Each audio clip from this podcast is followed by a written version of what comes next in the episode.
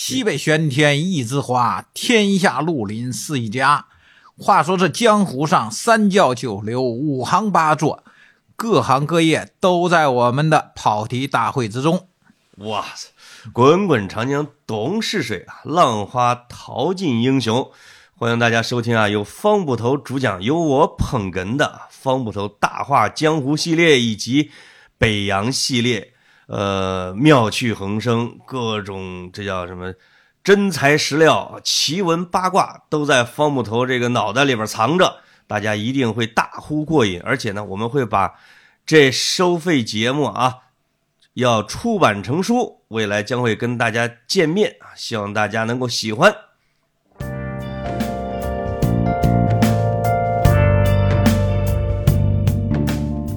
跑题大会的听众们，大家好啊！这次又是我和我们熟悉的老朋友啊，常驻嘉宾方丈老师，我们再接着聊中国足球。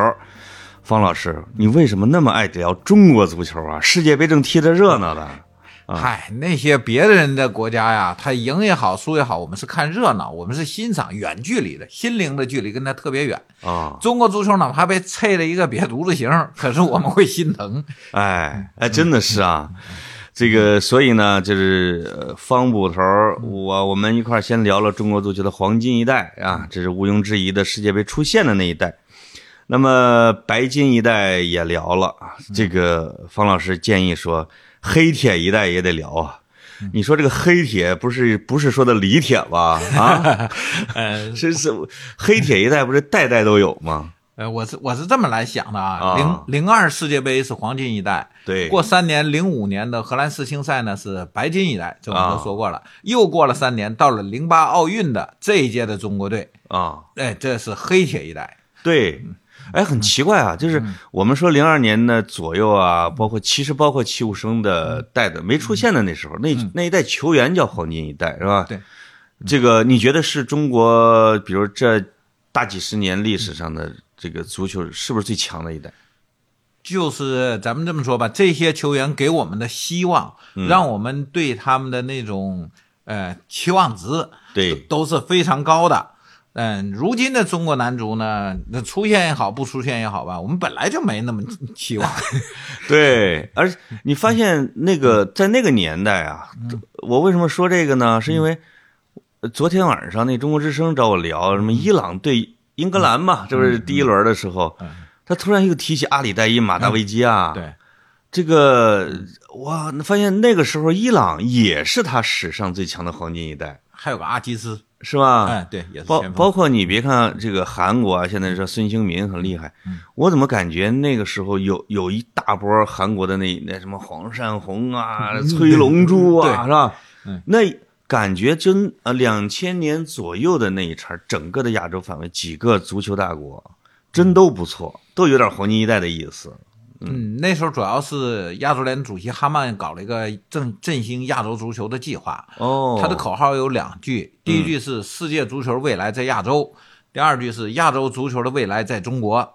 哦，他就 他喊的呀。对，而且他还确实身体力行来，他来中国几个城市去考察足校啊，办什么青少年培训啊。那时候我还跟着采访过。啊，嗯，就是好像我记得飞了两个地方，青岛和武汉。哎，他对中国足球真的挺友好的哈。那个那个时候，布拉特对中国足球也好像很高看。嗯嗯，那也是说我什么我今生最大的愿望什么，就是在中国中国组举办世界杯啥的啊。对，包括前面的阿维兰热也是的。啊，他们可能是把中国看成了类似于美国那样的啊，底子薄弱但是前景无限的沃土。尤其是商业对，巨大的商业利益。你比如说那些什么橄榄球啊，还有什么什么那个冰球、棒球啊，嗯，他们都想把市场发展到中国来，他们都在中国做了很多这个呃积极的推广和宣传的这种工作。对，嗯，那国际足联当然更想了啊，因为这这蛋糕最大的一个啊。对。那么在你看来啊，这个中国足球的黑铁一代。成色最足啊，最黑的啊，是哪一代？这是不是也是你亲历过的一代？对，这一代的，他们就是接着二零零五荷兰世青赛的尾来说哈。当时我们认为这些人过三年之后肯定打国奥啊，他的年年龄。哦，这又接到了克劳森那一代去了。对，克劳森那波人在我们心目中是一定要打零八奥运的。嗯，他们在零五年表现那么好，他年龄也合适，他这年龄就是为零八奥运准备的嘛。没错嗯，但是呢，为什么说他黑铁一代呢？他在最后一场就已经现出了端倪。啊，这个端倪是什么呢？是克劳森的翻译李晨不伺候了，哦，不给翻了。不给翻了，哎呦，天哪啊，这太可怕了！这就是打德国那一场，嗯那场场比赛结束之后出了很多事儿就，给人消音了，这一下啊，场上这个董方卓不也闹腾了一下吗？闹腾了啊，然后呢，球迷不走啊，看台上泪流满面的那小姑娘啊，情绪也到了啊。他们他们两个腮帮上画的中国国旗，对，也不走，就在那哭，哎，有无声的引气。这至于吗？都已经进入淘汰赛了，哎对输给德国很光荣啊。呃，对我们从大的结果上来看呢，不远，那场打已经表现的非常好了。对呀，但是球迷的心里呢是觉得，哎呀，都赢到家的球了，这咋不一股劲儿把冠军拿了呢？就是他们是，还有一个可能媒体的造势造的呀，哎，大家期望非常高。期望值巨高。哎，然后所以呢，我们那一次呢，就是赛后的新闻发布会吧，就、啊就磨蹭的时间有点长，外面这些事儿都忙活完，啊，再再进到新闻发布厅呢，然后李晨就在一边站着，然后我们想问克劳森，正常情况下啊，啊我们就用汉语说，哎，老克儿，这场比赛你的感受怎么样？对然后李晨站在旁边呢，就用他的这个德语啊，就哦，有时候是英语，啊，呃，就直直接就说过去，说过去之后，老头呢，哗说完，他再给我们讲。但是那那天呢，李晨就操手在旁边，我问完了，他不吱声。罢工了。对呀、我我说，哎，呃，李李指导给给翻译翻译啊！哦，还有这种不职业的事儿啊？不在在我们这个采访国体育队的时候啊，不管球队还是什么，我们基本都叫张导、李导嘛，就就是什么指导哈。哎，呃对，这这是一个虽然只是个翻译哎，对，那我们按习惯都那么叫，说对是嗯，说是李指导给翻译啊，啊，不给翻，不给翻呢？他说：“那你们不是有会英语的吗哎呦，不是他闹什么情绪啊？？”呃，我认为他是为了表示一个划清界限。哦哦，就是反正最后要失败的责任，最后要承担嘛。呃，不光是这个，我是觉得说呢，嗯，他已经看到了克劳森时代已经结束，我哎不要做上一个朝代的最后一个牺牲品。其实人家克劳森是德国足协啊，就是他虽然有公司帮忙啊什么，是人家是这个叫什么援助的呀？对对对对，人家是德国足球义务援助的，你说搞什么搞啊？人家又不图名不图利的啊。那所以我心里就知道克劳森一定下课。虽然当时老头呢还说，别人问他说你是不是这次就下课啦？老头说这要看中国足协，对呃我们还没有总结。啊，呃，然后这边夏龙呢，你要采访他，夏龙也说回去我们要好好总结，现在还不能还还不能做出结结结论。是啊，但是李晨的表现我已经知道了，嗯这老头儿肯定被吓掉了。那我就想起谁呢？想起这个，呃，三国时候一件事儿哈。啊，三国时候这个青州别驾，啥啥叫别驾呀？就是这个周刺史坐一辆车在前面走，啊，他呢另外有辆车叫别驾。哦，副刺史啊，他当时不叫这个名儿，哎，刺史下边一般人叫司马是吧？唐朝的时候呃，他后来就叫别驾别驾了啊，就就相当于副手的意思对啊。他跟那他是谁的别驾呢？袁谭的别驾。啊，呃，曹操打打袁绍，不是把这个三袁都都最后都给干掉了吗？对呃，有句话叫“国家一计定辽东”啊。哎都给杀了。杀完之后，把袁谭的脑袋号令在城门上，对。呃，谁敢去哭，啊、就那个视为同谋。啊。啊、只有这个青青州别驾跑去哭了一顿，啊，哭了一顿。那曹操问他为什么呀？他说：“其实他家对我不好，我在啊，他说的啊，我我我也没没有受到过什么特殊的恩惠，对。但是呢，他毕竟是我救主的啊，啊你，把人杀了，脑脑袋挂在城门上，我我来祭奠一番吧，我也不违反你的这是一命令。种礼嘛？对对对，这嗯这是我作为臣子的，这我该尽我的义务。对对对，那我为啥要讲这个故事呢？反过来说，李晨，你跟了克劳森老头跟了这么长时间，他最后哪怕回去就下课呢，你最后帮他翻一次不应该吗？是啊，没错啊，再一个，你说人家克劳森也没什么利益，为就中国就中国足协内部这帮人都怎么着就就就把人当成假想敌了呢？我去，是吧？然后然后老头回来，我又在昆仑饭店采访了他一次，啊，他他回来就是。嗯，打完这个比赛，中国足协得让他来总结一下啊，述职，对对 对但那次其实就是最后的告别了，对，以后以后不要他了。我我那时候看那个媒体报道，他好像还很单纯，哎，他一厢情愿的觉得还会再聘我，我还能干。这边他都不知道，就好像中国所有的媒体记者都知道他已经对。要走了，他自己不知道，这个好可怜的啊！对，老头儿还还是抱着很大的希望的，是啊，要不然他都不来讲了，还还跟你们诉 什么职？哎，这不忽悠人家的吗？嗯。对，然后呢，这一个关于法国和德国之争，嗯，到底是巴特希金根还是克莱冯丹哎，啊，就不再有了，因为什么呢？他们定了一个新来一个人，杜伊科维奇，哦，老杜伊，哎，这是哪国的？这是呃塞尔维维亚的，塞尔维亚的前南的，啊对，啊，他原来他当球员时候是贝尔格格莱德红星队的那个，哎呀，潘采夫的老根据地，嗯。哎，守门员嘛，啊。那他原来是干这个的。啊，然后呢，他还有一个不算师兄吧，大他十几岁的叫拉德，嗯，是他的助理吗？不是拉德大他十几岁，是原来那个国奥队带过一阵儿啊，国奥，对呀，我说这个谁，这拉德这教练名字我是这么听说熟过啊，后来不是带那个。也不叫国安二队，就是北京的第二个那个甲 A 队，叫什么队来着？呃，巴西北对对对。巴西，巴西就就在那啊。哪儿，在在西四环那个那个足球场，对对对对，呃巴西不丰丰台体育场在那儿。丰体啊，啊丰体的。啊。后来老头在那带青少年，我我我去采访他的时候啊。特逗，我问他你原来在哪个队？日啦日啦，那是哪儿啊就是 Red Star，他的那个用？Red Star 啊啊，他用他的斯拉夫语发音，日啦，啊 我都听懵了。然后帮我翻译那个刘金生，就是国际足联的那个啊写英文稿件的人，英语肯定好啊，人听力也好啊，嗯他也听不懂。啊，他还听不懂，我就经常说，怎么说两句他就要再重复问，您您您您说啥来着？啊，那发音他发音不行，对嗯然后我说俊生，你这英语不是好吗？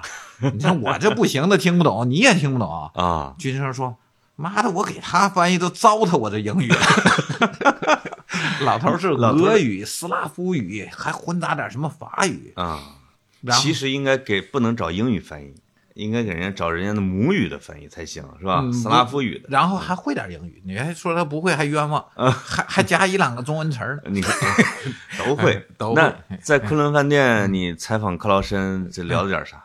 嗯，嗯，当时主要就是问他对这些孩子将来打零八奥运，对你有你有什么建议？啊我们都心知肚明，你反正也没有他了嘛，给给下一任你你有个什么建议？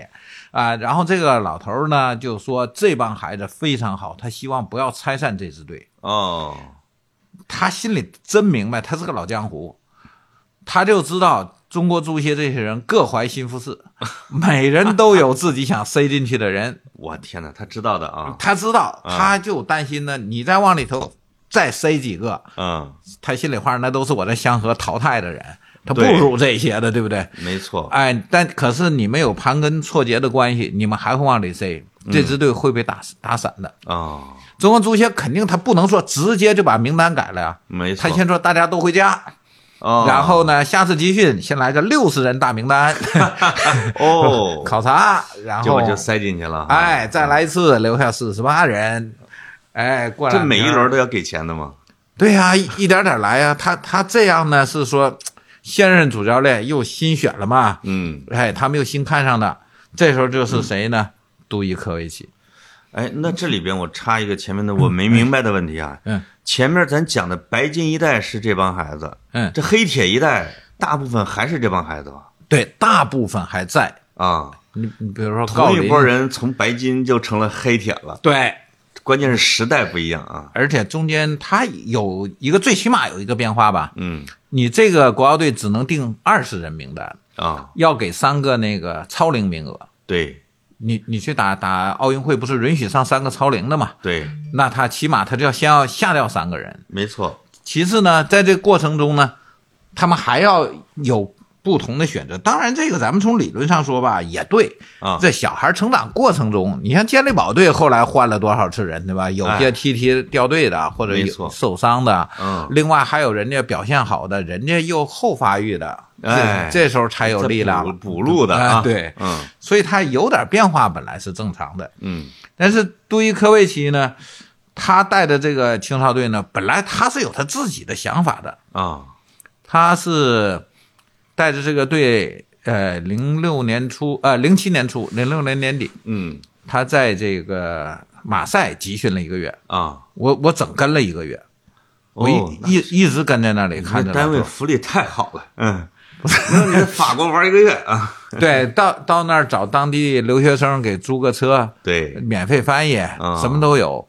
因为当时我我在搜狐嘛，搜狐的那个有球迷频道啊，有有就是管球迷版的编辑，哦，就先在论坛上跟他们说了，嗯说我们方老师要去采访了，然后既不会英语，也不会法语，什么都不会。真志愿者是吧？嗯，对，说你们有在那当地的有学生能帮忙的吗？啊，就有人自报奋勇，哦把电话留下了，哦，说方老师来了，我愿意帮忙。哎，那帮我干什么呢？先买当地电话卡，哦，这省钱啊！对，你你你要不漫游了吗？啊，嗯。互相打也省钱，然后往这个国内打，对。也也跟后方编辑联系也省钱，这省大钱了。那是。那时候漫游加国际长途，那一个月还不打一万块去了？呃打个几十分钟好几百那时候。是啊，嗯，然后这是第一件事，第二件事儿帮我租了一辆车，哦，然后国奥队那大巴是不让我们上的啊。对。然后呢，他又到处去跑，他不是在马赛这个城市里训练，对，呃，马赛是他的总总部，就驻扎在这儿，嗯，然后去什么戛纳，就是戛纳电影节那地方，哎对，呃，还去过一次摩洛哥，哦，那其实都出国了，摩纳哥。呃，摩纳哥，啊，这摩洛哥是北非的，啊对对对。摩纳哥是国中国呀，对对对。呃，跟卢森堡啊，呃对。都是国中国？嗯，，对，就撇了点儿一小国吧，呃，踢的是法甲好像，呃，对 对吧？对，摩纳哥踢的是法甲啊，然后，哎呀，还有好些城市我也记不住了，反正当时，哎，法语挺有意思，跟跟拼音拼音特别像。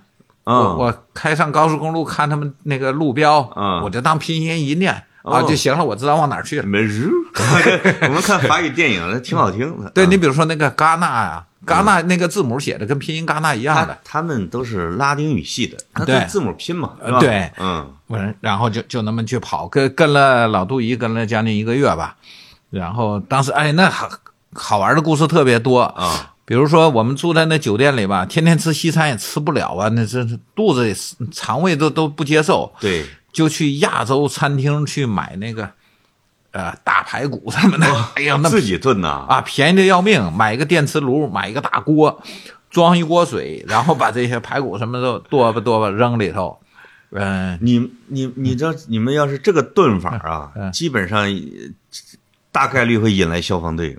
哎，不是，我引、啊引来的都是国青人，呃，国国奥的队员，哦，是吗？哎这香寻香而来的？太逗了，就是放点什么花椒大料往往锅里一放，门嵌个缝儿，我的采访就都有了。你你住的是同一个酒店，对，住同一个酒店，同一层、同一层楼。啊。你这你这钓鱼呢啊？啊，对，嗯。然后然后门藏个小缝儿，露露点缝儿。嗯，过一会儿，郜林头一个，哦。哎因为郜林跟我私交最好嘛，对。然后就吸着鼻子就进来了。然后呢，不好意思说白吃我的啊，对，拿一个汉堡递给我说：“你看，这是我自个儿买的汉堡，给你吃。然后他就接过我的大米饭呐，这个这个排骨啊，哇，这是上路子，哎给他爽的呀，坐在那儿猛吃一顿的。包括那谁欧楚良守门员教练，啊，对，他也馋呐，嗯。吃十几天西餐了，他也受不了。是，哎，呃，偶尔也经常跑我这儿来，然后呢，偶尔特讲究，还说呢，你这净啤酒，这不上档次啊！你到了法国，你得喝红酒啊。哦，哎呦，好，我说你等着，明儿我给你买。嗯，法国红酒，你知道多少钱一瓶吗？一点二欧，一点一五欧太，便宜了，一点一八欧。法国这葡葡萄酒跟自来水似的，对，就是那个超、超市里头就全这价码的。嗯，那我给你买二十块钱的吧。你说人家欧楚良，我也认识这么些年了，人家也不挑酒，啊是吧？是洋酒就行。张一回嘴嘛，我我就给买回来了。嗯然后忘了买那个开瓶器了，哦，那怎么喝呢？嗯木塞儿的还呃，木塞儿的啊人教我一招，拿毛巾把这个红酒包好，对，往墙上怼，能怼出来啊。怼对，就这么怼，怼四五十下，那那个软木塞儿就蹦出来了。我去，这毁墙啊！这 怼的人家酒店都直来看你们在屋里干什么呢？对啊叮，咚啊！这个，太逗了。然后还有个别球员，我我就不能说名字了你哈，说嘛，不是无所谓嘛。因为这件事儿不是好事儿，就是我们在屋里喝啤酒，啊，然后来一个呢，喝了一口，完了，挺挺爽哈。嗯，回屋之后，住他屋那个闻着味儿了，哦哎，你还喝酒了，哪来的？问他，他说那个方老师那屋了。操，你不早告诉我这种事儿，你不告诉我？嚓，跑这儿来了，啊，一敲门进来了，眼睛就开始四下看。对，我我爹放一箱呢，是啊，完了看着那玩意儿就问我，方老师，你在这生活还习惯吗？我我说甭废话，要喝赶紧。上去起开一罐儿，一口到嘴里了，哇，我就馋到这样啊！这都已经过二十年了，人名说吧，周海滨吧，我，山东鲁能的 啊，他那个曾成啊，第一次来的是曾成，曾成没敢多喝，喝一口跑下去了。这都是他们的少年往事，无所谓。啊然后，然后海边来了，咵，一口揍了一罐儿，摸摸嘴，问我们能看出来吗？你嘴边别带沫子啊，说没没事没事，然后他就跑回去了。哎呦，我这真的，我天哪！因为我那时候跟队里说的是呢，我你说这球员馋酒馋的，这说明没少喝啊。我我每天可以采访两个人，人队里有管理员，不是不是你随便的，没完没了采的。对，其实作为我来说，做新闻呢，我做那么多人也没用，我一一般一天就采访两个队员，也够了啊专访版面挺大，对吧？再再写写他们的训练比赛的情况，对，然后每天呢，队里可以安排两个人。嗯，那个小酒店呢又小，不是正经的那种五星级大酒店，是个屁大点儿的，像汽车旅馆那种的，啊，不太大。然后没有一个公共的位置，都只能跑你屋来。对，啊因为他们最开始在那个餐厅里吃，呃，有一天给一个孩子过生日，赶上过生日嘛，嗯全队在那儿吃饭，就闹得酒店的其他客人就挺不高兴的。哦，所以我们要采访的话，就不太好意思在公共区域采访。没错，然后球队呢也也同意了，嗯这样每天就有两个人可以到我们房间来。对啊，嘿，哎，我们在墙上挂一个什么横幅，底下放俩话筒，这这这也 也有照片啥啊，的对，嗯，哎，主要是拍照片，那时候还没太做那个视频采访。对对对，嗯，然后做这些，这些孩子呢，吸溜着鼻子哈，闻着门缝的排骨味儿啊就钻来了。说是来两个，那每天都多来好几个。对对呀，嗯这这钓鱼法绝对可以啊。郜林基本上就天天在我那吃。行，给他发的版面也最大啊。对，郜林郜林跟我关系特别好，在这帮孩子里应该算是最好的。嗯，而且职业素养也好。嗯，还还有杨旭，嗯当时号称叫杨百万，人家已经踢上甲 A 的人了，啊，对，已经干上对对踢中超了。轮轮流什么轮轮换主力了，估计啊。呃，主力已经辽宁队主力了已经主力了啊！要不要不叫杨百万的嘛？对，还有个赵明，嗯，吉林的那个主力中后卫，这帮人啊，不是没钱，是跑不出去，对吧？只能通过你，嗯当然不允许。他们中间还有一件事你就知道了，那啊有一天是什么呢？是休息日，就是说他们练七天休一天啊，啊。杜一就让翻译跟他跟他们说：“孩子们，明天你们可放假啦！嗯这城里有的是美酒和美女，你你们想干什么，你们随便吧。啊，”老头儿的潜台词已已经说到很明白了，对。对吧？马赛可是有红灯区的地方，啊，他认为这帮呢应该去放松一下了。对，二十来岁的人了，你看就跟英超球员似的，一一到什么迪拜啊之类的啊，就这种，咱怎么说？我不做道德评价，我觉得人人想该解决一下也应该去。那他要说他就是从小根猴苗正的呢，就春天里灭人欲呢，也也应该，那对随你便，啊对吧？？这这这这个不代表我们跑题大会的倾向啊，对我我们不我们倾向于把他们都关家里，啊，可可 都不让他们出门，可是杜一呢也没明说让你们干啥去啊，这就是你们就是你 happy 吧？嗯，对啊，happy 吧，嗯啊，然后结果中国队这帮管理员领队啊，大家就愁喽，哦，这他妈咋整啊？嗯，这放出去之后，出事儿怎么办？对，然后呢，虽然主教练放了，可他们不放，最后一商量呢，我们去看大教堂吧，说 本地。本地有一个著名的大教堂，啊，说特别特别好。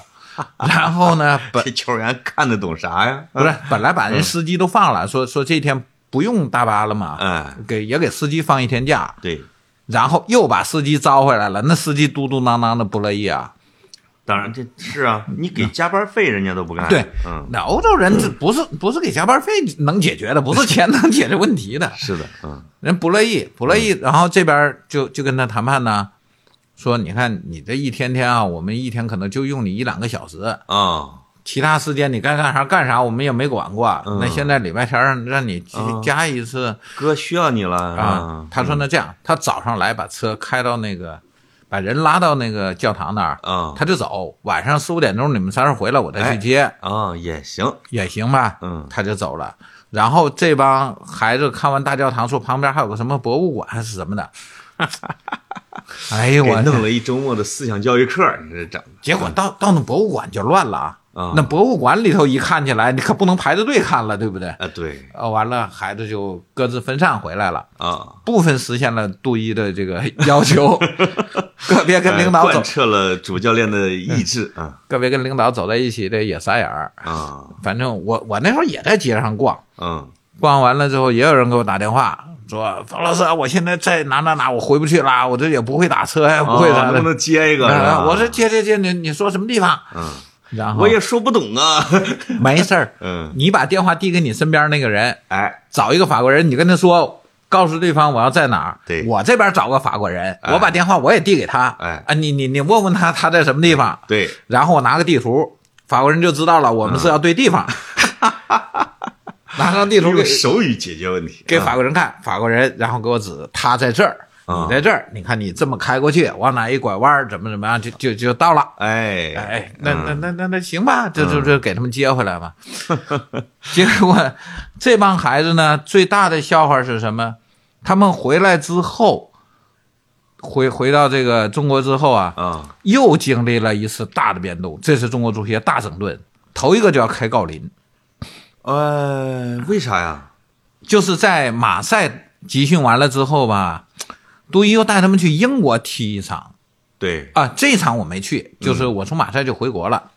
结果就在英国这一场跟女王公园看守者队打起来了，哦，哎呦，对上了，这个新闻我看了，记得记得这事儿打得吧？很热闹，打得啊很热闹，打得不像样了。然后中国足协当时就命令剩下的训练吧，呃，还有一场，他们是预备打两场，对，呃，全队在那等着，郜林必须先回来，由守门员因为郜林打的最狠是吗？那他那镜头是郜林是挨打的呀，这但是镜头上就是他呀。当时英国你去了吗？那个，对就我说我没去啊呃就就这场我没去，我啊我先回国了。啊啊啊然后呢，让守门员教练欧楚良带着郜林先回来。啊！郜林回来那航班就被大家知道了。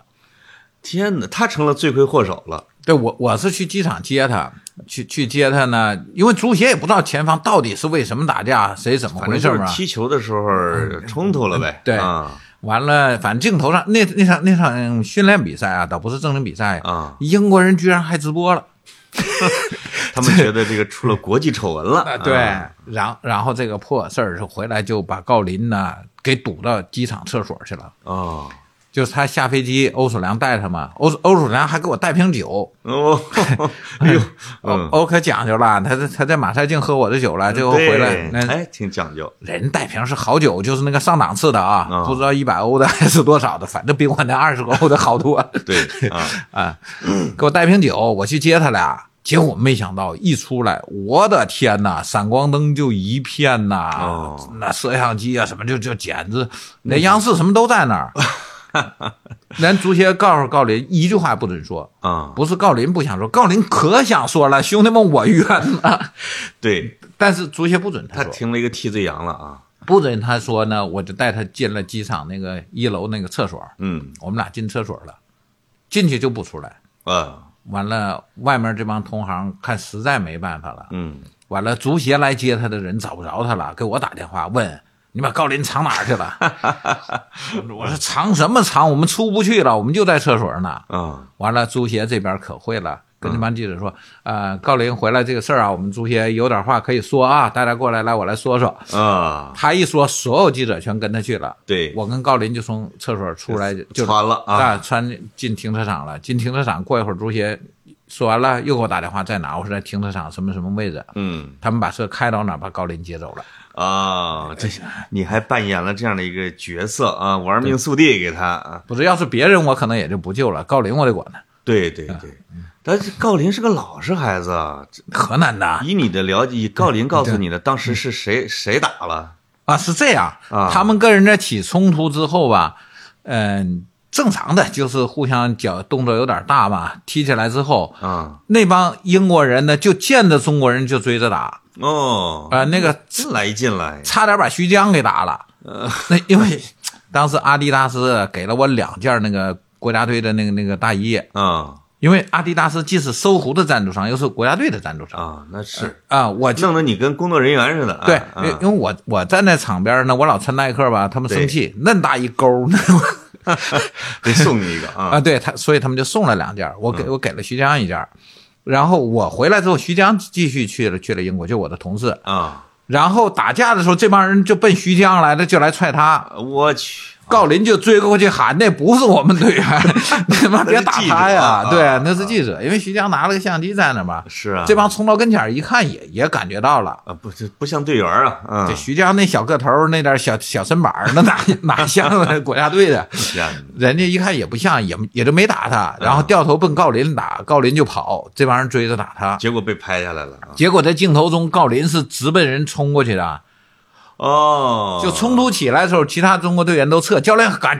绝对不准打架什么的，对对对，呃，教练让让往回撤，只有他迎着英国人往所以上跑。郜林认识徐江，对，都认识，我们一起这也在马赛住了一个月，也算是有点这个，对啊，所以你你你你你保护他也是对的，对吧？是我临走还跟他说一声，嗯因为徐江后去的国家队来采访吧，他的他的这个人人头可能没有我熟。对我说我走了之后呢，徐江做什么采访啊？谁不愿意来啊？高林，你给说说，别别啊采访采访谁采不到。对对对，哎，对，原来所以他他还担着一个要替我来保护小弟的这样一个责任哎，呢。我们河南人吧，河南的这实在人啊，实在。我跟郜林踢过球是是怎么踢啊？嗯。就在海南集训，国家队集训，呃，比如国家队说十八号到，嗯。郜林十七号就到了，哦，我十七号也到了，嗯，就我们俩人，哦，其他队员都没来。他说下午自己去加练去，他要练头球，就我给他传，一脚脚往门前啊，传。你给他陪啊，啊哦，对，啊，没有别人哈、你有个助理教练什么的，哪能轮着我呀、不不错，当过郜林的师傅，你看。不是不是，陪练啊我，我就是给他传，他自己往往门里顶，哎，这在那挺用功的啊，哦，他一下午能顶两个小时的头球，哇，都我都传不动了。啊，对啊，真的是，嗯，爱练这个，好，那郜林这个孩子他的好处是什么呢？郜林他踢足球基本上是没怎么花钱的。哦，嗯，在这波孩子时候，这时候的足校啊什么就已经得花钱了。对。呃不是不是说那个穷人家孩子也也也能踢上球。是，那郜林和陈涛这两个人呢，是被各个足校争抢的人。哦，嗯，尤其是陈涛，陈涛太明显了，他原来高峰儿主校的嘛，啊，在沈阳、鞍山这一带啊，谁想开足校，就给、嗯给陈涛送一万块钱，说，让他过去，哎，你是转到我们这儿来吧。哎，就就像那个那种高中的啊 年级第一，对对，哎高考状元不是有考四年的吗？我不仅不要你学费，嗯我年年还给你钱，是吧？那种的，不是，我听说是考上清华不让他去念，给他一百万，你到我们这儿来再复读一年。所以新闻出了一个，有一个考了十来年的嘛，老不上，啊对我我看工作了我看是说考四年，一年一百万，啊！就就就是不同的学校让他去补习班儿。我去，那 那就说到这儿了哈，让我们就因为正好半小时啊，说了这么多的这个好的故事。杜一这一届国奥队，比如说他的任务是什么？杜一这个人给他们练的怎么样啊？后来就怎么就发生了变故了呢？嗯那杜伊这个队呢，当时在马赛训练的时候吧，本来练的挺好的，刚、刚刚这个拉出来从克劳森手接过来的，对呃基本班底还是这批人嘛。对，结果呢，就因为跟女王公园看守所打了一架之后，回来了，上升到政治高度了。对这个队的这个什么管理员呀、领队什么的都给处分了，都都都给收拾了，然后啊又重新整整理了。天哪！整理之后呢，这因为他是肩负着零八奥运的重任，对是要在北京在中国人民面前展示中国足球精神风貌的一个 是窗口了。啊，哎呦，这可这可不得了了。然后呢，他们就开始干涉杜伊的带队和训练了。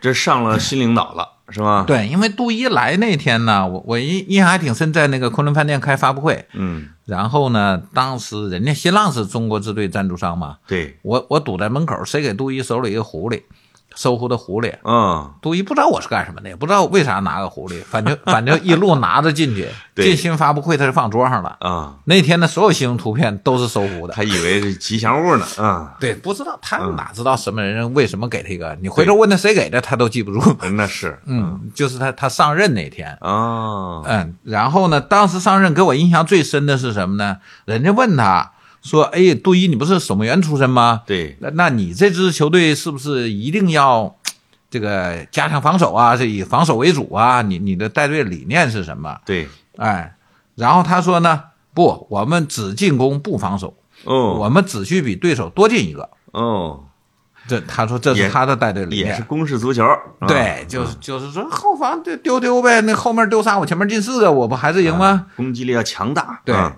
这这是他的他带给中国足球的一个理念。嗯，其实最开始啊，斯拉普纳那句话也是这个概念。哎，斯拉普纳说怎么说来着？呃，当你不知道往哪儿踢的时候，就往对手的门儿里踢，对是吧对？豹子精神哎提提倡的啊，这这也是德国足球、欧洲足球的理念。对，呃，那么我们讲到这个理念之差，杜伊跟中国教练的理念之差的时候啊，我我们就说当年拉德与戚务生他们在选这个选秀啊，选九四年那那届国奥的时候，嗯，那么呢，拉德呢选张恩华。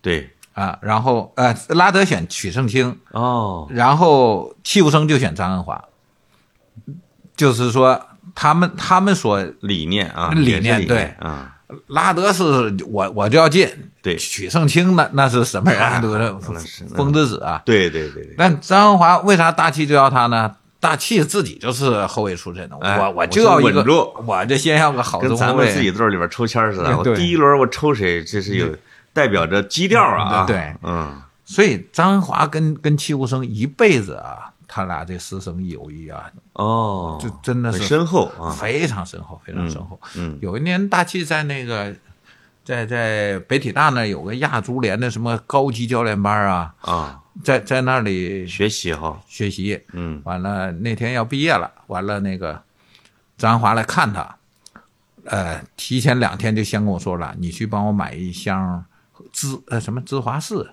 哦那是这这那洋酒也是洋酒啊，说戚大帅就爱喝这个。嗯，他为啥呢？他这岁数吧，喝白酒怕伤身，对喝啤酒长肚子。嗯呃老头想来想去，喝洋酒吧。嗯，喝洋酒那玩意儿一一小杯且且晃呢，对不对？对再再加两块冰，还不对对付三个小时啊？是，人人家齐大帅喝洋酒是因为喝的少嘛，选的洋酒。大黑呢贼实惠，叫我买了一箱。对，那那买买买吧，他出钱。是 对吧？他他让我先去买，买好之后呢，我拉着这箱酒，接着大黑，我们俩一一直跑北家去去看看大气去。啊，这这个他俩的这交情一直都是。后来大黑在国外治病还是干什么时候，甲 A 转会摘牌，我们俩通着电话直播，对，他在那头听着，我这边告诉他，我说大气没动，李李辉摘的谁？第一个摘谁？第二摘谁？啊，啊，就是 因为当时戚大帅从从红塔到天津了吧，对，然后转会摘牌又把他从红塔给摘到天津了。哦嗯，这这是这两个人一一辈子的观念，嗯 呃，一辈子关系。刚才为啥要说这个呢？就说当年在选秀的时候，你选的谁，你你喜欢谁，你愿用的谁，这可就是你的亲学生、亲弟子了。哎，这辈子都会为你去卖力的，为你拼命的。挺还挺有意思啊，有这种师生之意啊，对，那嗯在杜伊来之前的中国足球呢是没有青少年教练这个概念的，甚至说没有幼儿园阿舅。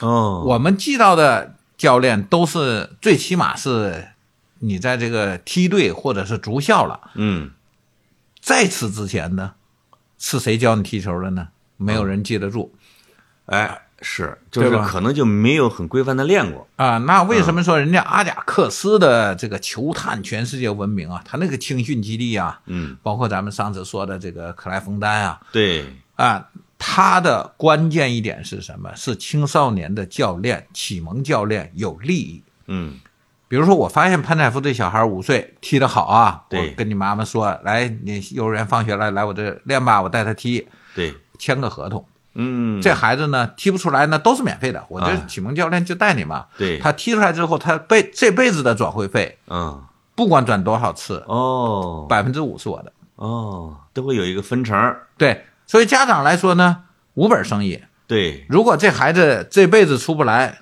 我一分也不用花，对不对？没错他免费带了。嗯，如果这孩子将来转一次就一千万，转一次就八千万的时候，给他百分之五也应该。发现个姆巴佩之类的。对，嗯所以人家有球探呢，他们跑到墨西哥、哥伦比亚去找人，巴西、阿根廷就更不用说了。没错。他们全球选材，他愿意当球探，他愿意从三岁五岁的小孩我就教，我就我就带是，啊，这就是我们上次说的，足球是现代社会的最先进生产力，它必须有个先进的生产关系跟它来配套。哎，那么足球从娃娃娃抓起怎么抓呢？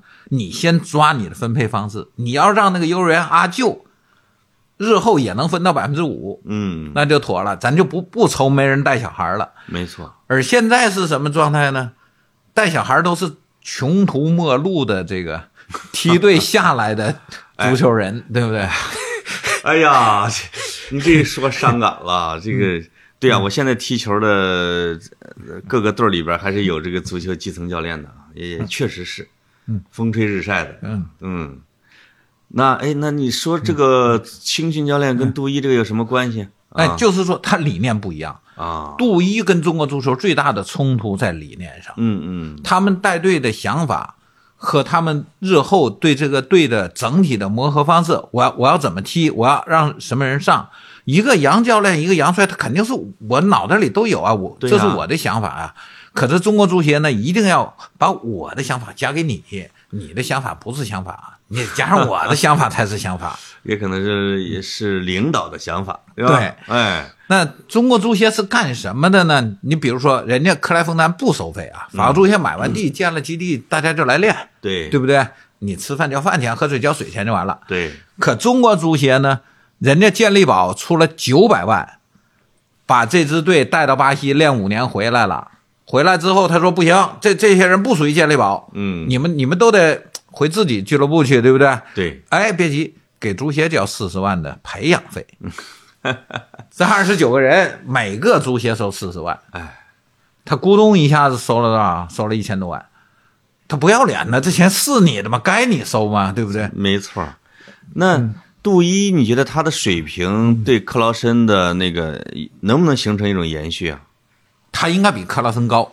他的水平啊？，对，哦，因为克劳森最大的作用呢，可以说是一个心理辅导师吧。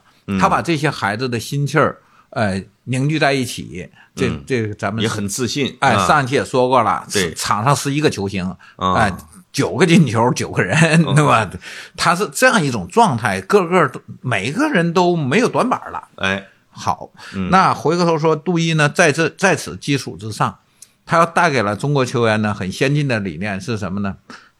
人人要为这支球队负责任。哦，就是我我上次说的，他他对球员的这个前场前场的要求，嗯。就是逼抢，后呃前前场是紧逼，后场才是逼抢的。哎，前前场不要让人家前锋去拼命，你的任务干扰破坏、控制线路什么就行了，对，保留点体力，溜溜达达的都不算错。啊，那在中国足球的理念中呢，你没有三重一大呀，对不对？哎你你不拼命啊，你他就要求这前锋见了人家的门将上线一个大飞铲，哎，你说是什么导致了就是他们那么自信呢？你既然请杨帅，是因为人家厉害嘛？嗯，呃，这个不止一一代杨帅啊，这往往来了之后就被架空了。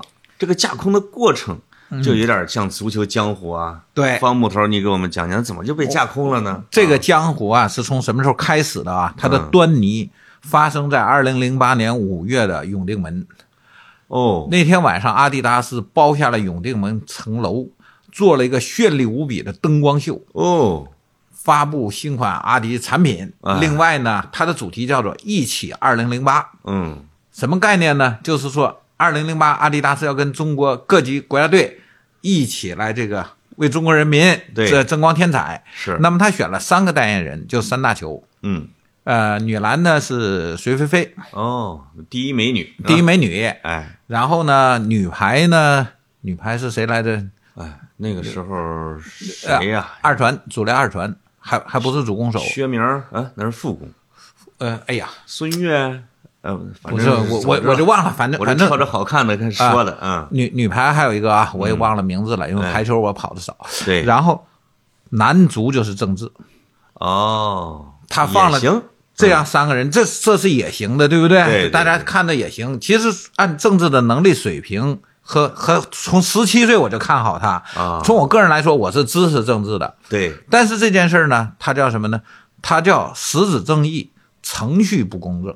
哦，因为在男足国家队的国奥队的名单出来之前，嗯，你先决定了政治是国家队的了。哦，你阿迪达斯有这权利吗？公布呢是吧？不是，那时候就不是说大名单，什么六十人、八十人、四十人，还没有最后公布呢，尤其是那三个超龄球员是谁还没有定的前提下，阿迪等不及了，对吧？对，他要他要他要搞商业活动了，从商业角度说呢，你不能等八月八号打奥运会了你才做广告啊，对。五月份就开始做就得卖了。就。造势了，就对，你嗯。想每届世界杯从什么飞火流星、团队精神，不都是提前卖嘛？对。对吧？阿迪达斯他要他要推他的这个奥运产品。对，啊，新的多功能政治没跑，甚至是保送生，这个大家都知道。都知道，嗯，但是你这样做呢，就引起了杜伊的反感。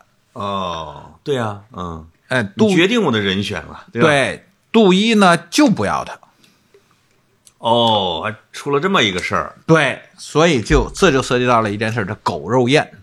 哦，怎么怎么就狗肉宴了？谢亚龙的狗肉宴说，越来越进入到江湖了啊！哎，杯酒释兵权嘛，就是嗯通过一次狗肉宴解了这个杜一的职。呃，请杜一吃狗肉啊！不是，请记者吃狗肉。这这件事儿它好玩在哪儿呢？就是夏龙其实早就下定了决心，要撤掉杜伊了。是觉得杜伊不听话是吗？我们上期节目说了，他在克莱枫丹，他跟他是怎么去的？不是法国足协，也不是德国足协的问题，是阿迪达斯安排他去的，呃呃，杜伊啊，杜伊科维奇啊，不是安排夏龙和、和和南勇，嗯他们去还大街上上演各种哎追逐大戏嘛。对，那夏龙呢是跟阿迪达斯是有勾结的，嗯，对吧？或者说是阿迪就勾结的 阿迪，达斯勾结了崔大林，指使了夏龙，对不对？这也是有可能的。哎，这这咱们只是猜测啊，哎咱们没有没有任何证据。对对对对老方会为他自己的言辞负责任的。对，对啊，崔大林不要找我们。我是说我猜测嘛，哎我我猜测他们有勾结。对但是不管怎么说，夏龙自己是不敢撤杜伊的，啊，没有上面崔大林的首肯，他是不敢的。呃，崔大林解释一下，是体育总局副局呃长，当时副局长主管足球的哎，副局长，主管足球，管管足协的嘛。以嘛。前辽宁体育局局长，对。也对，很厉害然后中国足球呃，中国体育局国家体育总局有一个特殊的体制，就是所有参加奥运的队伍。必那领队必须是中心的主任、副主任去、去兼，哎，对，那当时就是怎么兼的呢？就是南勇兼这个男足领队，啊，呃，杨一民兼这个女足领队嘛。嗯，那下面原来的领队呢，就给降个职，矮化了呃，啊，那当成管理员了。哎，那也得给报名啊，因为实际工作是他做。呃，对，哎，就这么个状态。嗯，然后呢，这是之前的安排。刚要打零八奥运会的时候，杨一民出点事儿，把他给拿下了，女足不让他管了。啊，不让他管了呢，就是南勇，你不能又兼男足领队又兼女足领队啊。对，就是南勇去兼女足领队，夏龙本人兼哎，男足领队了。嗯嗯，啊，这回他更要管事儿了。对，可是呢，他又操心一件事儿，这帮媒体反对怎么办？哦，临阵换帅呀、已经是零八年的七月份了。那他换帅的原因到底是啥呢？就是因为就是对杜伊不让对，郑最智进国家队。最后二十三人名单谁来定？哦，哟，这个主导权之争，对，杜一，杜一就是我，我要按我的理论，按我的想法来建我的队啊，当然了，对吧？嗯我是主教练，啊，但夏龙呢，他有他的难处。就是给地条的太多了，是吧？我觉得最主要就是政治，核心就这一个，政治啊，这是个大矛盾。这杜一有点轴啊啊，对呀、这这个这是，然后那天呢，他在哪儿呢？在延吉。嗯，呃，杜一带队在延吉集训，延吉是那个南勇的老家嘛，对，啊，然后呢，我头天晚上飞下去的，我我飞之前跟那个贾云峰就约了一下，他他去的早，啊，人家足足球的记者都都跟十几天了，而且他是说赛语的，他跟杜伊科维奇私交也非常好嘛，啊，那是。嗯，北外那个塞尔维亚语系的，专门招的，就是因为那一段时期啊，无论什么彼得洛维奇啊，就是前南的教练扎堆儿，嗯，所以这个他们这个各个报纸啊，都招各种小语种是吧？对 就是为了搞好关系，因采访方面。因为足球的想一被体坛挖走了嘛，啊足球的还得迅速推出一个，还得是美女，还得会外语，还得对还得什么的，那业务还得好的，哎呦，这这不好挑呢，这哎，啊就就把贾云峰选中了嘛。嗯嗯，然后他第二外语是英语，他基本会这两门好像就畅通了哎，都嗯全覆盖了。嗯，然后那天呢，我我跟小小贾约好了，我说我这之前呢也没来，对，他们在这训练什么情况，你得跟我讲讲。啊啊，那你得请我吃饭。我说行，啊我下了飞机，打上车就给他打电话，我说你在哪儿呢？他说他这附近就有一个小的那个朝鲜烤肉，对延吉净是各种烤肉店嘛。啊他他说他在那儿等着我，我说我说你别买单啊，肯定就是我请你。啊！我跑到那儿了，就就跟他聊这事儿。你这一说让我想起了为什么吃狗肉宴了，嗯，那个地方有啊，对。是吧？然后当时男足呢有个新闻官叫李轩儿，嗯，女足新闻官孟宏涛，哎都都是记者嘛。然后都这都是夏龙安排的。啊，他觉得说呢，这媒体不好搞啊，这些人啊，这个这个，干脆呢也不哪个高人给他支支招，你从媒体里找一个老大，让他来当新闻官。你看别人呢总得给老大面子吧，就 不太好意思写负面了什么的对。然后这天这个狗肉宴呢是李轩儿张罗的，啊，李轩儿张罗说那个请记记者吃饭，嗯请记者吃饭呢就已经到的也没都请，当时应该到了三五十个也有，他们就请了七八个人。啊，然后呢，就是我说那徐江对，他就在，嗯然后呢，还有那谁，那个那个肖良志啊什么的，马德兴啊，这这这些这国家队的亲信的记者们全都在。哎，然后呢，他们就特意叮嘱徐江说，不要告诉老方。嗯啊，因为你老骂他们是吧？对这种事儿，我要知道了，我我不给他吵翻天啊。对对对对，然后呢，我们在吃饭的过程中，肖良志就就给贾云峰打电话，说在哪儿呢？赶紧过来，说这边国家队请吃饭呢。那那 对啊，然后小小贾就说啊，我这还有点事儿没忙完呢，我我跟别人吃饭呢，嗯，然后就不说。然后徐江给他打电话，所有人找贾云峰，我们其实就在他附近。大家对啊，嗯挨着找他啊，因为足球这是大媒体啊，你这个足球这事儿必须 不能缺席啊，你不能光有马德行啊。对，如果第二天足球报一看说哦什么事儿你们跟体坛商量好了，没我们事儿，反的，就该骂 对，那肯定要翻儿了。嗯，所以要跟不他敢得罪。要跟他通这个气儿足协那时候是个弱势部门啊，嗯。然后面对你们这些媒体，真的是嗯因为徐江呢这事儿呢，我也理解他，人家跟让他别告诉我了嘛，嗯我偏给他打个电话，徐江在哪儿呢？啊，只好给你说说跟跟他们跟他们在外面吃饭呢，嗯啊，过来喝酒吧，我说啊，我这边喝着呢，他他他就不说狗肉宴的，你们长得真像一江湖啊啊啊！就是江湖啊，张作霖啊，老郭，你搁哪儿呢？你跟谁吃呢？哎，真江湖。但是呢，我就知道这徐江这孩子呢，他他是我师弟，他比我小十来届呢，哎我们一个一个学校的，他他去搜狐是我带进去的。那是啊，啊、但是在这种情况下，他撒谎我是可以理解的。他不，他不撒谎，他说啥？他不能现场说呀，他他他先撒谎，再给你发个短信是吧？也可以。没有，他不敢嗯过后他也不用说，他不不需要这个短信。我我心里很清楚这是怎样的一个江湖，对不对？哎，对，嗯然后呢，我我跟小贾都吃完了，九点多了，然后把他，我打个车把他送过去。啊，他给他送到那儿呢，我行李还在那带着呢，就是从机场直接来的。是啊，我我带行李回回屋写稿去了。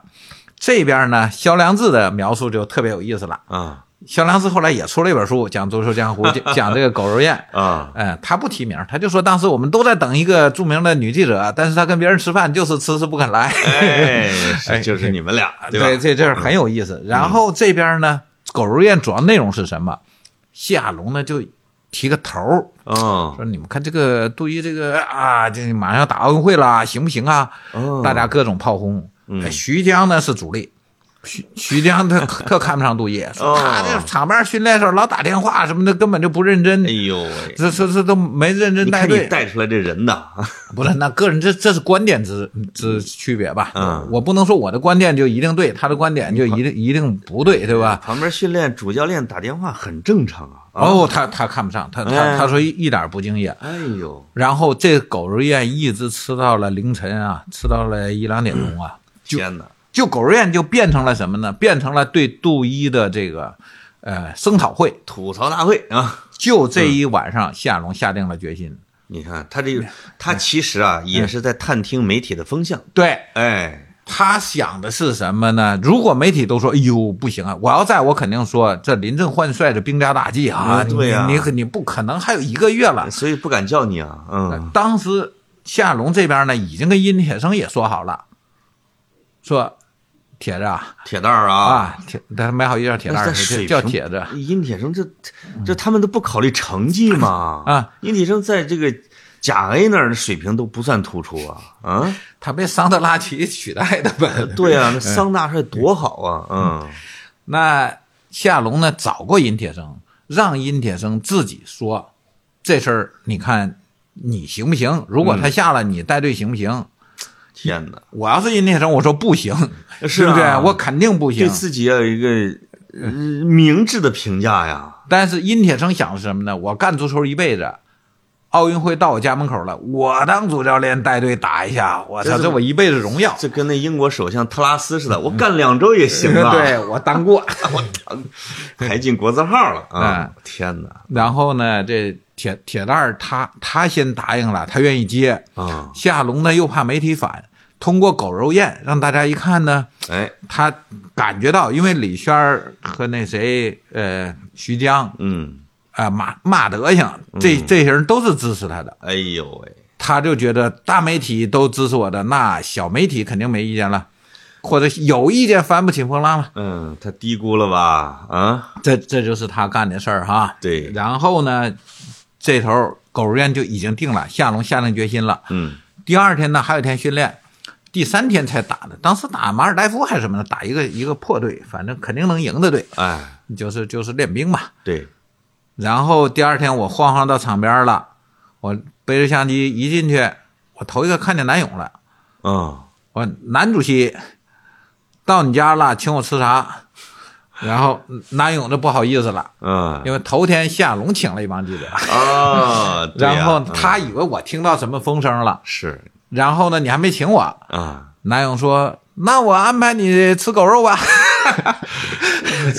真是个老实人啊，嗯，又是狗肉，嗯，”太逗了，嗯我说说话说话啊，不不带放鸽子的啊。嗯，完了，南勇说：“我什么时候放过鸽子？哎呦，我这我差一顿饭嘛，这这到到我家了，我必须请。你看看这这南勇作为专这个副主席哈，”对，挺也挺江湖啊，我发现，是不是我？因为我跟南勇盘古道是什么啊？嗯南勇在神体毕业前那个一学期，就是大四的下学期，嗯他实习，他在辽化三中实习。啊，辽化三中呢，在就过完这一学期之后呢，升格为辽化职高。啊，你就是老师了，我毕业，我九月份去开始带辽辽化职高嘛，对。啊。然后呢，这学校的这些班底，这些老师全是原来三中的。对，尤其呢，我天天跟体育老师在一起玩儿，我跟他们关系都特好，都很熟啊，啊，零二年在在沈阳打那个呃，零一年打十强赛的时候，这帮老师跑去看球，全是南勇给的票。哦，南勇也是个义气的人，是吧？对，人人找到你了，南勇，我们要来看球了，你这给给整几张票吧？没错嗯那他给啊，他能好意思要钱？带过他的呀，对对，嗯对，那都是也是一一半年的前同事啊。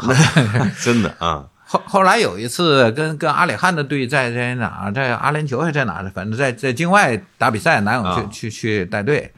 我跟他，我们俩正好走走到后面了，有机会聊上来了，我就跟他提，我说那冯水静、冯老头啊，什么这个那个的，提了一堆。啊，哎呦，你怎么都认识？我说我现在在那学校 是啊，啊，所以我你说我人事关系还没转呢，对，嗯我我跟他关系就就这样就特别近，跟他是啊，好，那个让我们再沿着杜一走啊，嗯就是如何被架空的，因为我们现在已经一个小时了啊。好了，好，我们我们迅迅速把它说完啊。哎，谢亚龙如何杯酒释兵权？对啊后续，嗯，然后第二天这顿饭呢，就是本来是南勇请，南勇说请我，过后呢又不好意思，又给我打电话说，你看还有谁啊？咱拉一屯，别拉一人啊！哎我都请嗯啊！你看那来的记者啊，他说我们足协这边掌握也不了那么多，他说李圈可能也不认识那么多，嗯，哎，别到时候别把。其他人都得罪了啊。对你，你叫谁不叫谁不好看。说你能不能帮我张罗一下，给我个名单？哎，你要是二十人呢，我就安排二十人的桌子；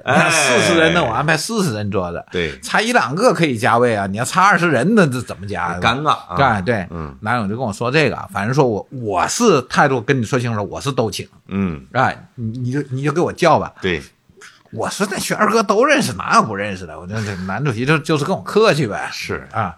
然后最后那一顿饭呢，吃了有二十六七个人，我记得。哦。一条大长桌子，那朝鲜人那小桌挺有意思，这像炕桌，啊，特别矮，都都席地而坐，然后就不停的往上加加加。哪个电影里有这桥段？吃饭的人越加越多，越加越多。对对对对对，是反正二十五六个人，叫什么呢？叫妈妈的什么老味道，啊，说是大长今的原型。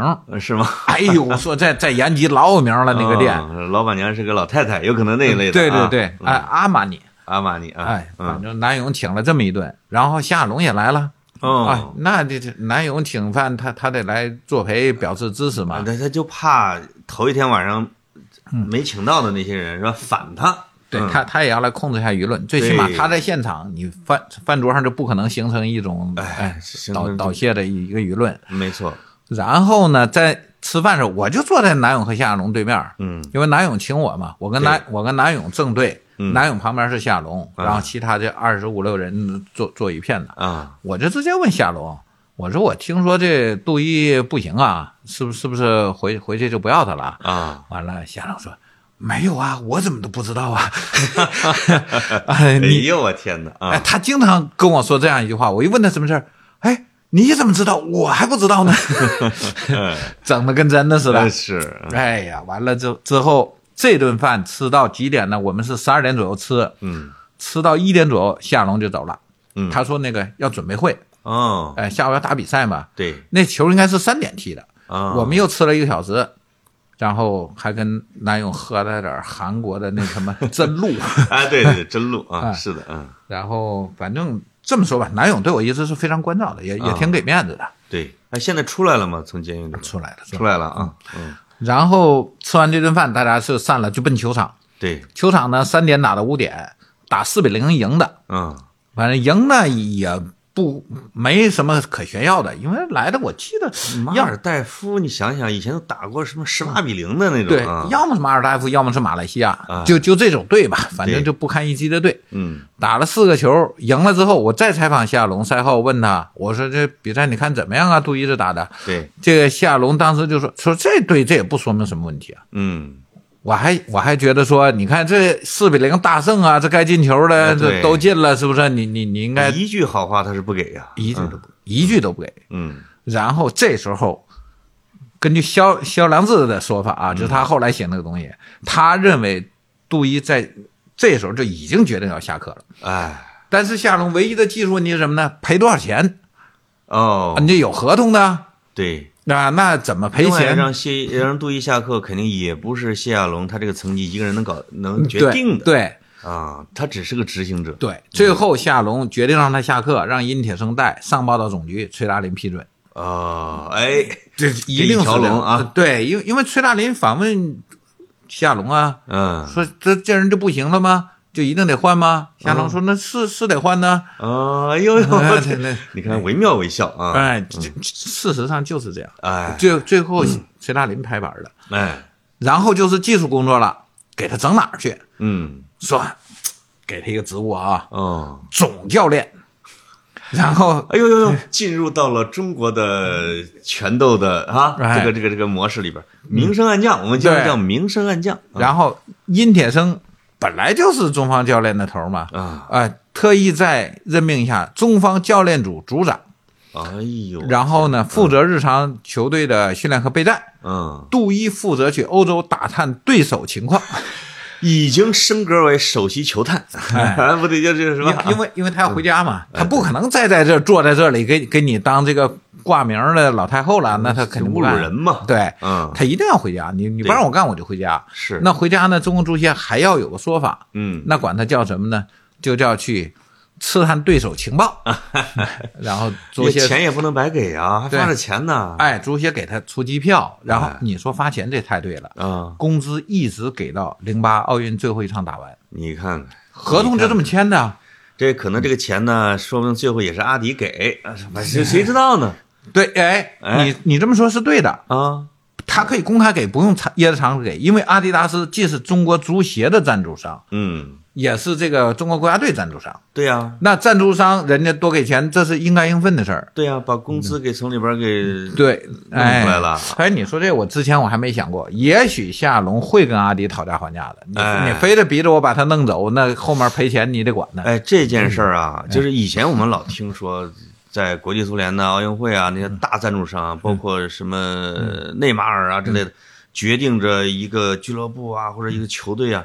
你现在发现，在这个案例里边表现的很清楚，嗯，哎，是吧？你一下也看得很清楚，这就是阿迪的事儿，嗯，哎，就是得罪他了，对。嗯那我们从现代足球的角度来看吧，你比如说空军打仗靠谁啊？嗯，全就靠飞行员。你你别人都没用，那不叫空军，哎，对不对那叫是地勤，啊对其他人叫地勤，其他人都不算空军，你们是陆军，只有驾飞机上去打那个人是空军。哎所以空军的军长、师长都得能飞的。嗯你哪天不能飞了，下来当政委、当参谋长，哎，哎，你你不要当军长了哦，啊？那我们说看戏看什么？看角儿啊，对不对？对，你这阿汤哥出来，大家就爱看嘛，对不对？是，都一样。那足球呢？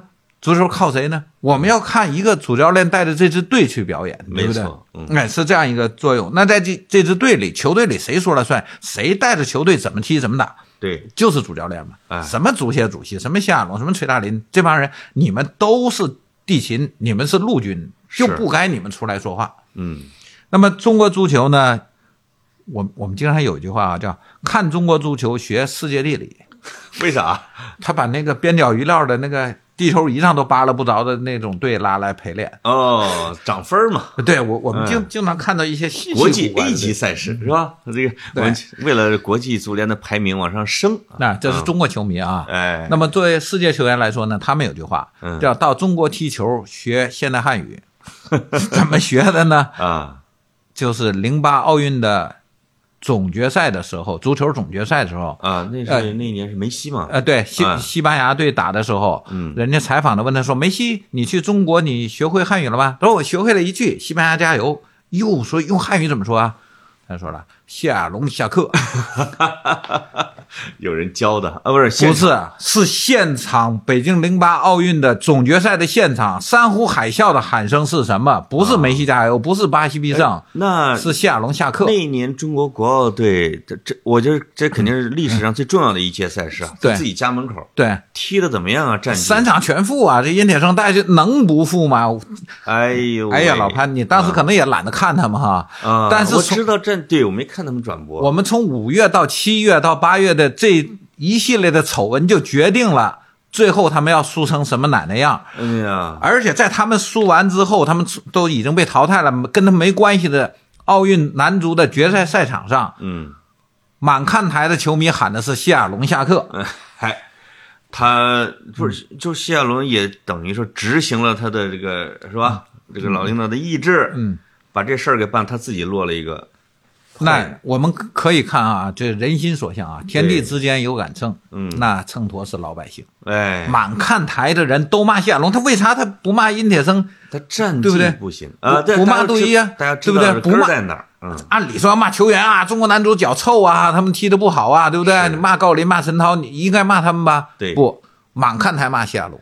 这个啊，就是你发现他，我觉得他也对媒体太不懂了，他以为一顿狗肉宴就能解决问题。嗯，等到大家这个，就是说大家的情绪或者民意不在他这儿的时候，嗯，他请过吃饭的那些人，反过头了肯定砸他。对，哎，小梁子就反他嘛。哎，绝对反他 嘛。就啊所有人，包括马德英也一样啊。嗯，那你你别看当时紧跟着主席，嗯回过头他也说啊，那当时这事儿道听途说，我老迫害他了哎，我我是不支持的。好吧，生生的把这个超白金一代，最后变成了黑铁一代。对啊，三战皆负，进球了吗？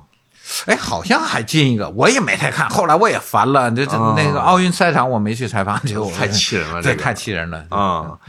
这个呢，我觉得方老师讲的啊，就是从克劳申带的白金一代啊，到杜伊和铁蛋儿啊带的这个黑铁一代，同一波人是吧？对。然后呢，不同的领导啊，然后这个换了教练，从中你就会发现，就感觉好像是中国做很多事情的一个普遍的一个模式，对。是吧？有人把活儿干好了啊，另外的人要么就想摘桃呢，或者说你要么就把这个你得听我的，你要不听我的，我把你弄下来，我再换一个，这事儿就砸了。砸完之后，大家再找一个说辞，对。都是前人惹的，对，这件事儿就这么就过去了。嗯，但是中国足协、中国足球的那一代球员和那一段时间已经被荒废了啊！嗯，我们再补充一个小细节啊，哎，哎，补充个小细节啊，就是假如杜伊继续带这个队，不让他下课的话，嗯迫于足协压力，他也会把郑智带上啊，啊就就逼逼到没办法带去了。哎但是杜伊可能不给他一分钟上场时间。这这样的话，打这个阿迪的脸打到什么样？我们想想这后果啊！那当然了，你在永定门上一起二零零八，回头这个人都不让上场，对那这个是他们谁也承受不了的后果。这个。难道就如果按照我们东方式的智慧，阿迪给杜伊来点儿好处费，这事儿不就完了吗？嗯，但是我估计杜伊还未必会接受。其实杜伊不烦政治，从从我个人来说，我也希望他大将啊上。对，你看这一政治号啊政治从零八那时候就该踢，一直踢到一八还在踢呢，对不对？踢多少年？嗯都踢到四十多岁，状态对还是最好的。你说对，我我特别欣赏郑智，这是没得说的。对，然后杜伊不用他呢，我也是反对的。但是我坚决要支持杜伊选人的权利和他的主张权。对啊，这他是他是正当的呀。对，这里边最，那你刚才补充，我再补充一个，就是说前南的球星们和教练们，嗯，他一有人说他们啊，也，挺熟悉中国人情的，有有老滑头，对。但是像老彼得呀、齐拉维特呀，像什么这个杜伊啊，他有他的硬汉的一面，对，他就他就他其实也知道，我服个软儿，我招进来这事儿就过了，不。他就有一种南斯拉夫的那种桥啊，是吧？对对。哎，那帮战士那个就你不能压制我，我就要你压制我，我就要反抗，因为这是对，这也是他们有时候他那国家老吃亏的原因啊。完了，旁边有一大鹅，是吧？或者有一个这边有一个这个，一会儿你来了，一会儿呢他还不服气。但是在这件事儿上，我完全认同刚才你说的说法，这是杜伊作为一个主教练他天然的权利啊，这是？这是他的尊严，对呀、我们要尊重他的罪。没错，别人把他给黑了、架空了、撵走了，别人又把中国足球搞黄了，那些人才是罪人。嗯，那些大资本也是，是吧？哎呦，这个黑铁一代啊，聊得特别好，也给我。当然，我觉得我们很多人是局外人，听完之后觉得还挺可乐啊。标题恨不得就带上下龙的狗狗肉宴啊，虽然他不会这么说，但是实际上当事人内心是很伤痛的这件事情。对，无论是教球员、教练、球迷是吧？记者、媒体，这都是一段大的黑色往事。这就是中国足球的黑铁一代。好，拜拜。拜拜。